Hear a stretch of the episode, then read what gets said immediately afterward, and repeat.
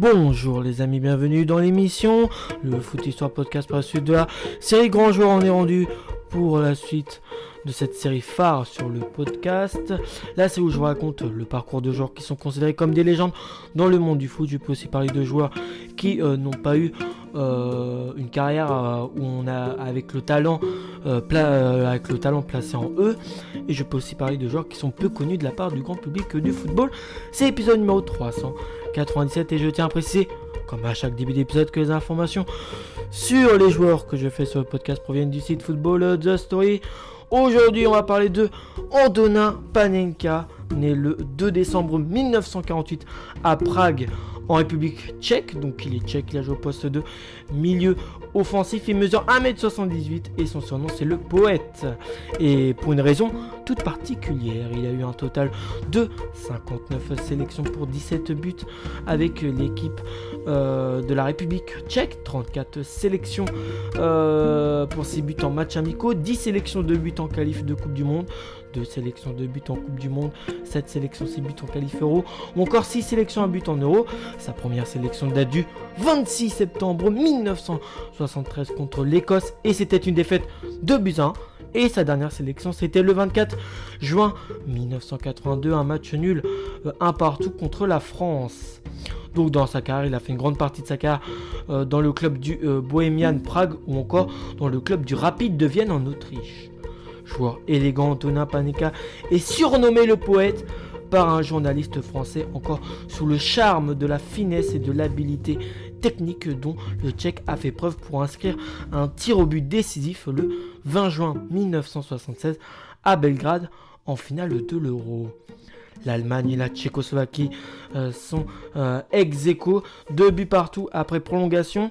Tous les tirs au but ont été transformés jusqu'à l'échec de l'Allemand Uli Hones qui envoie le ballon dans les nuages de Belgrade, la ville de Serbie. Les Tchèques mènent 4 buts à 3 euh, au niveau des tirs au but. L'ambiance est tendue comme euh, de coutume face aux voisins allemands. Quand rival, si Antonin Panenka marque, c'est la victoire euh, pour la République tchèque ou la Tchécoslovaquie, hein. comme vous voulez quoi. Euh, faisant preuve d'un grand sang-froid, le milieu de terrain esquisse un tir puissant, mais, ne donne euh, en réalité qu'un petit coup de patte placé au centre de la cage. Le ballon euh, entre dans les filets en douceur, à l'image de son équipe. Le portier allemand Sepp Meyer qui plonge énergiquement à gauche est mystifié et humilié par ce geste. Les spectateurs cherchent à comprendre ce qui s'est passé. Les télévisions réclament le ralenti pendant ce temps, Panenka euh, fait son but.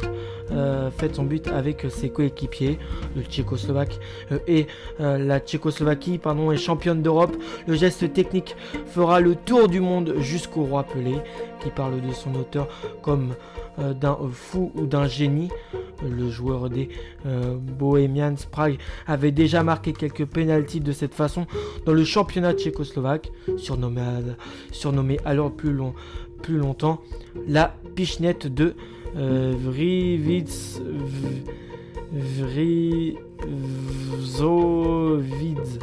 Mais son geste n'avait pas encore franchi les frontières de son pays. Depuis ce geste téméraire s'appelle une panenka. Voilà, tout simplement. Le moustachu récidivera d'ailleurs avec succès dans un autre match important en 1979 à Bratislava contre euh, le euh, français Dominique Dropsy en éliminatoire de l'Euro 1980. Et oui, voilà euh, le fait que Bourquin l'appelle le poète, c'est parce que c'est lui qui a créé le geste technique la panenka qui est bon, lui Antonin Panenka c'est le créateur mais de ce geste technique mais c'est un geste quand même assez difficile, hein. beaucoup de joueurs l'ont tenté mais l'ont loupé.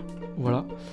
Fragile à première vue, Panenka était pourtant un leader. Il s'imposait sur le terrain grâce à son excellence technique et son aptitude à diriger la manœuvre. De plus, il était un redoutable tireur de coups francs. Né en 1948, le petit Antonin est indissociable d'une équipe de quartier ouvrier, les Bohemians de Prague, qui tentait de rivaliser avec les grandes formations de la capitale, le Sparta, le Slavia et le euh, Dukla.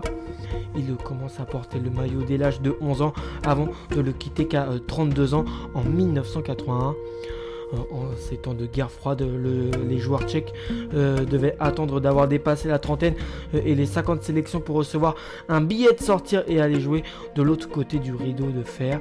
Il se contentera de parcourir les 250 km qui qui séparent Prague euh, deviennent pour signaux rapides avec lesquels il gagnera deux championnats et trois coupes d'Autriche entre 1982 et 1985 inscrivant un ultime but en finale de la Coupe des Coupes perdue contre les Anglais d'Everton en 1985. En sélection, Panenka a été un élément clé de 1973 à 1982 euh, des bons résultats euh, de la Tchécoslovaquie qui par plus tard se divisera en, en plusieurs pays je crois dont la République tchèque hein. on peut dire qu'il était tchèque euh, Antonin Panenka donc euh, voilà, en sélection Panenka a été un élément clé de, la sélection tchécoslovaque de 1976 à de 1973 à 1982, pardon, des bons résultats de la Tchécoslovaquie, lauréat de l'Euro en 1976 et troisième en Italie en 1980. Euh, vieillissant en 1985, Antonin joue deux saisons à Saint-Polten, club de deuxième division autrichienne. Donc si je me trompe pas, c'était un club qui était à un échelon euh, bah, un échelon inférieur du Rapide de Vienne, qui était le club où il était avant.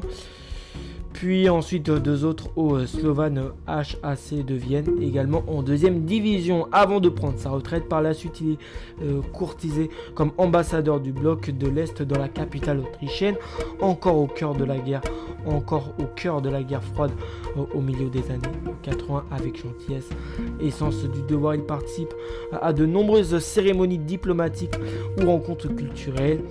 Quoi qu'il en soit, aucun Tchèque n'oubliera jamais que 13 ans avant la révolution euh, de euh, velours euh, du futur président Václav Havel, Antonin Paneka a inventé le penalty de velours un beau, un beau soir de juin 1976.